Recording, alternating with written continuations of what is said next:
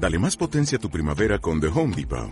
Obtén una potencia similar a la de la gasolina para podar, recortar y soplar con el sistema OnePlus de 18 voltios de Ryobi desde solo 89 dólares. Potencia para podar un tercio de un acre con una carga. Potencia para recortar el césped que dura hasta dos horas. Y fuerza de soplado de 110 millas por hora. Todo con una batería intercambiable. Llévate el sistema inalámbrico OnePlus de 18 voltios de Ryobi. Solo en The Home Depot. Haces más. Logras más.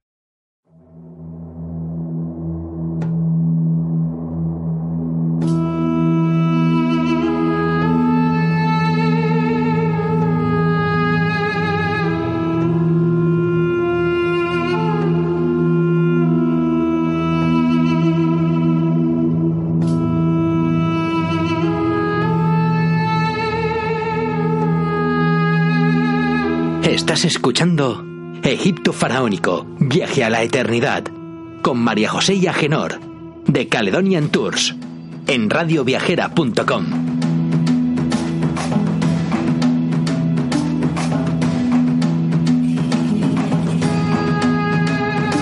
Egipto Faraónico, Viaje a la Eternidad, el programa para los amantes de los viajes, en Radio Viajera.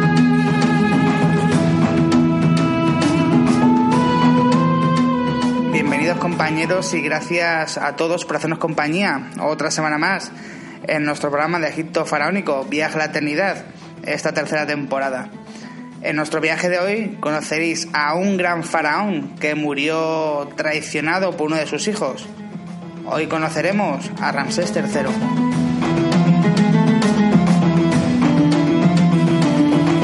Al micrófono, como todas las semanas, a Genor, de Viajes Caledonian, Caledonian Tours. ¿Me acompañáis en este viaje a la época de este faraón? Pues comencemos.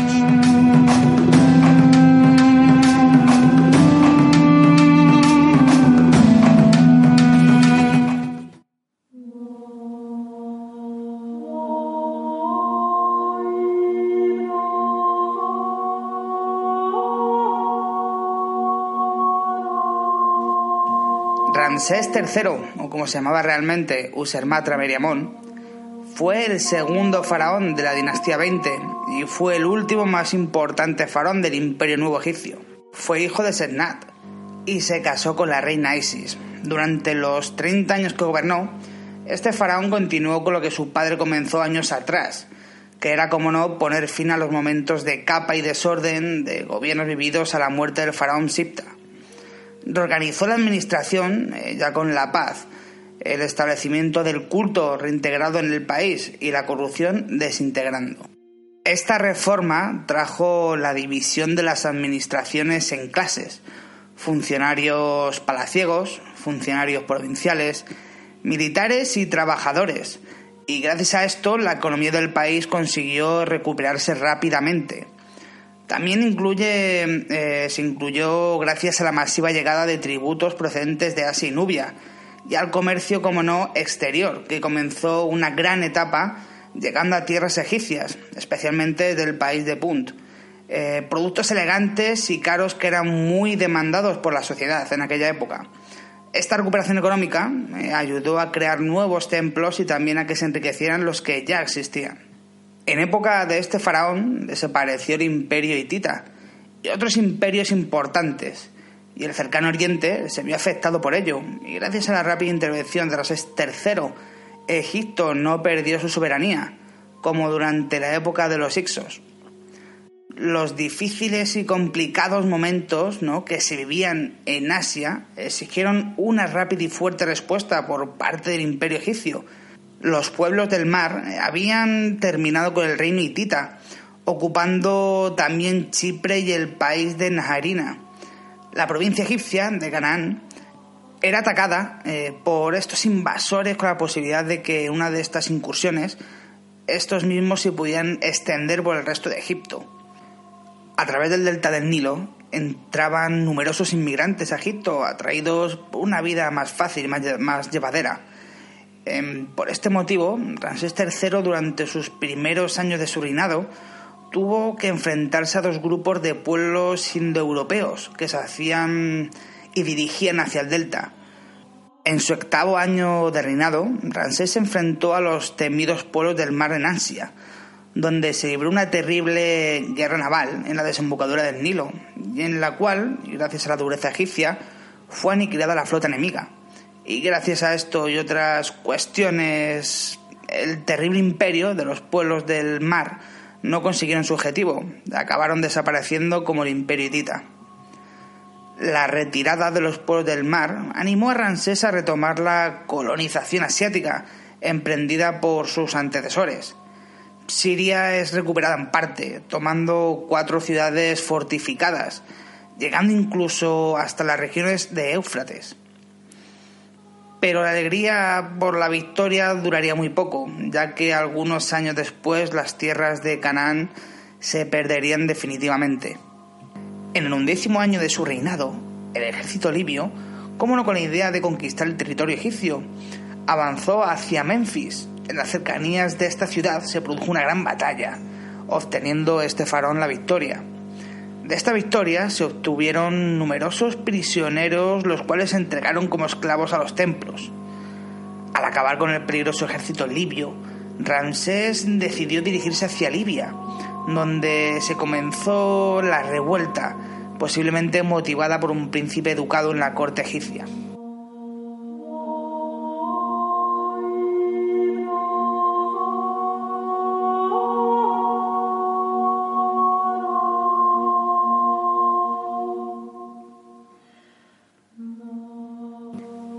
Papiro Harris I, que fue editado por su hijo y sucesor, Ramsés IV, narra la crónica de los grandes donativos del rey, estatuas de oro y construcciones monumentales en varios templos de Egipto, en Piramsés, Heliópolis, Memphis, Atribis, Hermópolis, Dis, Ávidos, Coptos, Elkab y otras ciudades en Nubia y Siria. Cuenta también la expedición comercial de Ramsés em, que él organizó en la tierra de Punt y su orden de extraer cobre de las minas de Timna. Ramsés fue el constructor del templo de Honsu en Karnak, erigido sobre la base de un templo más antiguo de Amenhotep III, y también completó el templo de Medinet Habu, cerca de su duodécimo año de reinado. Este templo eh, tiene las paredes decoradas con escenas de sus batallas navales y terrestres contra los pueblos del mar. Hay un gran lugar en Luxor que a mí particularmente pues me gusta mucho y que tiene que ver con este faraón. Es el templo que tenéis de Ramsés III en Medinet Habu eh, como acabo de contar hace unos minutos. Ramsés mandó construir, como todos sus antecesores importantes, eh, ampliaciones en los templos de Luxor y Karnak, ya que eso le daba más importancia y poder. También, como no, mandó construir un templo funerario, su templo funerario y complejo administrativo en Medinet Habu. Considerado, yo creo, uno de los templos más grandes y mejor conservados de Egipto. Su tumba se encuentra en el Valle de los Reyes, la KV11, una hermosísima tumba magníficamente decorada y con mucha elegancia.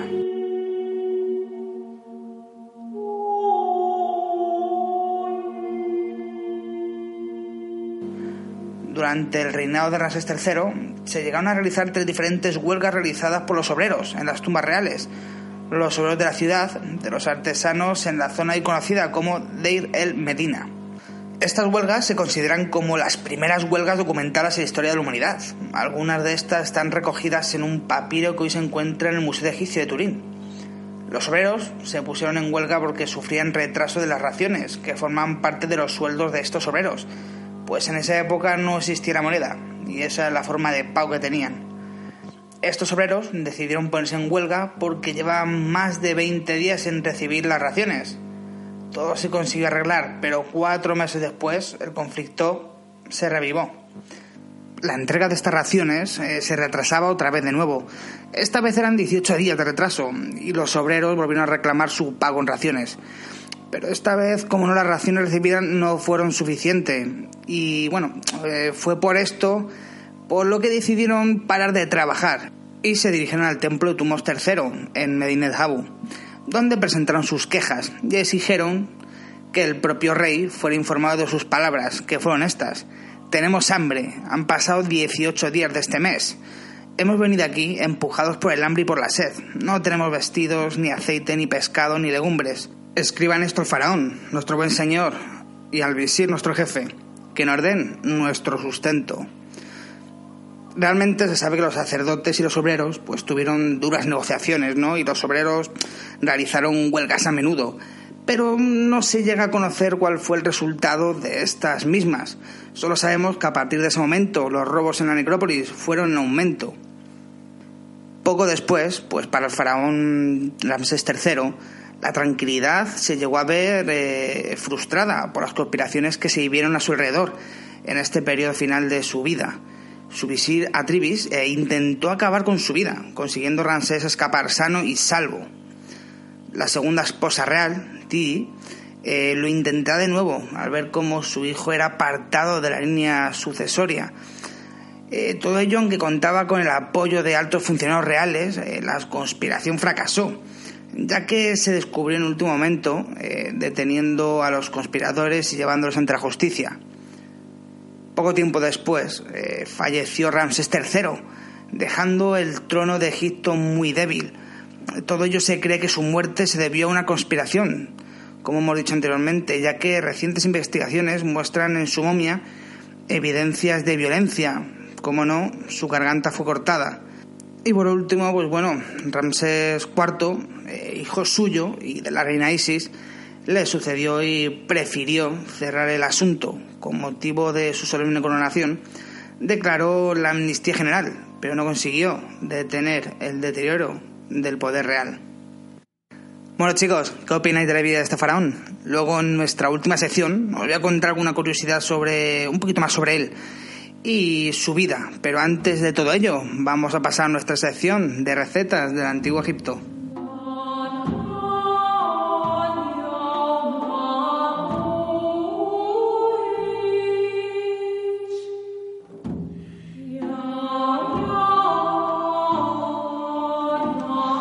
Para comenzar nuestra sección de recetas vamos a comenzar con una muy exquisita, que es una sopa de kaware, son de patas de ternera. Em, vamos a comenzar por enumerar los ingredientes que vamos a necesitar.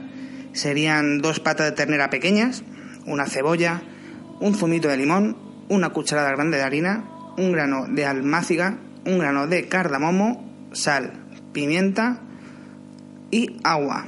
Pimienta blanca, ya sabéis, eh, la sal y la pimienta, eso tenéis que echar al gusto vuestro. Para continuar con el modo de preparación, eh, primero, como no, vamos a comenzar cortando las patas.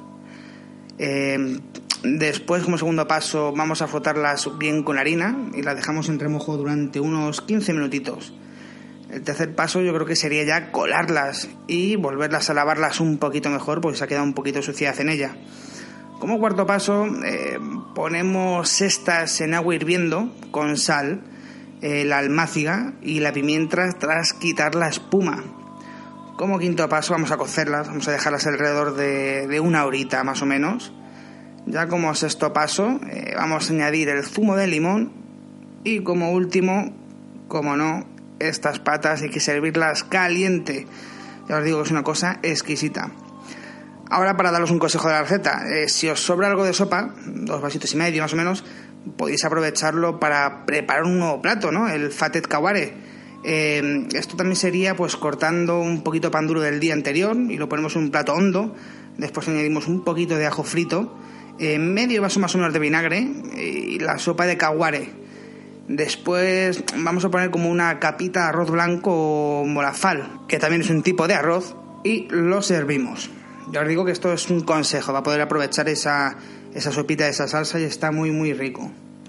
Y bueno, como segunda receta, esta vez sí que mm, ya no como receta, os he traído que es una infusión de carcadé, que yo esto la verdad es que la veo muy aconsejable, tanto porque es una cosa que yo tomo mucho Em, dicen que es una que es muy aconsejable para alta tensión y como que es un buen refresco para, para el calor del verano, ¿no? Em, la infusión de carcadé, bueno, los ingredientes que os voy a contar son dos cucharitas grandes de carcadé y un litrito de agua. Y la operación es como un té cualquiera, echar carcadé en un litrito de agua y hervirlo a fuego lento durante unos 15 minutos, colocarlo y dejarlo enfriar en, un, en una botellita, en un vaso que tengáis y bueno, edulcorarlo al gusto vuestro, echar el azúcar que vosotros, que vosotros tengáis pensado. Que lo queréis frío, lo metemos al, frigorífico, lo queréis calentar, lo calentáis, se puede tomar de las dos formas y está muy muy rico. Y bueno, compañeros, ¿qué os parecido las recetas? Muy buenas y curiosas, ¿verdad? Como no, como todas las semanas os digo, eh, estaríamos encantados de que nos mandaréis eh, vuestras opiniones sobre, sobre estas recetas, si las habéis preparado, si no las habéis preparado. Y, como no, eh, opinión sobre, sobre todo el programa, ¿no? Nuevas ideas que, que queréis que incorporemos aquí al, al programa. Cualquier, cualquier objeción vuestra es buena y la incorporaremos, eso seguro, chicos. Ahora, como no, vamos a pasar a, la sección de, de curiosidades que también tanto nos gusta, ¿no?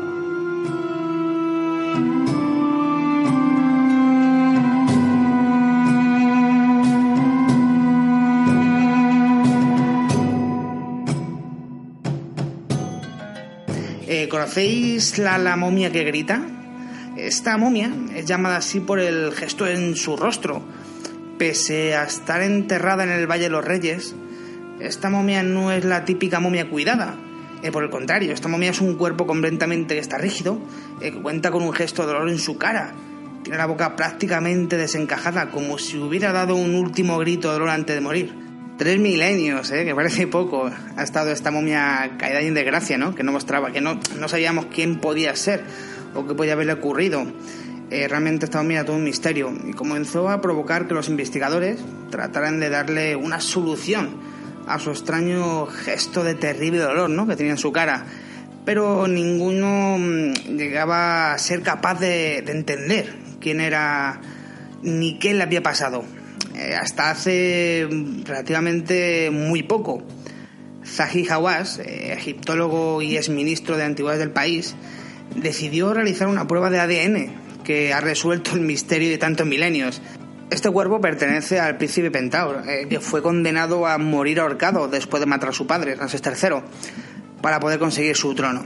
Su cara denota su grito de dolor, la mueca final con la que perdió la vida al ser condenado a una muerte agónica y dolorosa.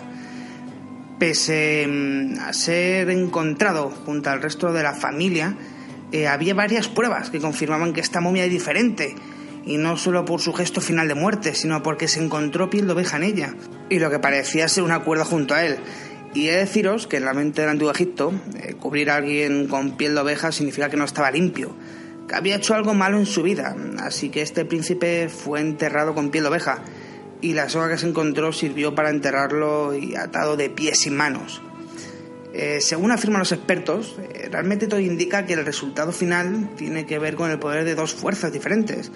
Por un lado, los que ordenaron su ejecución por, el asesinato de su padre y que mm, quisieron cerciorarse de su muerte y por otro, los que intentaron cuidar hasta el mínimo detalle eh, del cuerpo eh, lo máximo posible para evitar su putrefacción.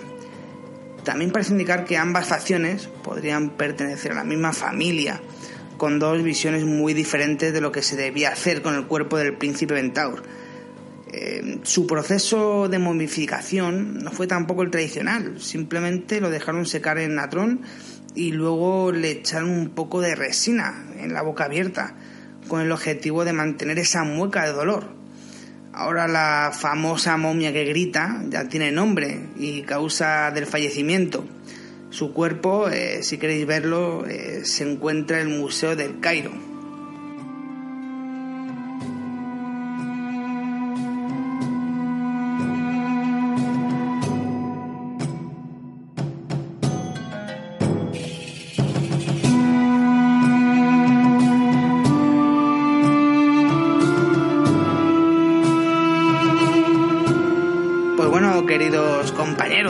Hemos acabado nuestro octavo programa de Egipto Faraónico y deseamos que os haya gustado muchísimo. Recordaros nuestra dirección de email, que es info.caledoniantour.com, por si queréis viajar con nosotros y tenéis alguna duda. Estaremos encantados en resolverosla. Continuaremos con más curiosidades, más historias y más misterios en nuestro siguiente programa, más concretamente el noveno. Así que os espero la semana siguiente. Bueno compañeros, que tengáis una buena semana y os esperamos en el próximo programa de Egipto Faraónico. Hasta la próxima.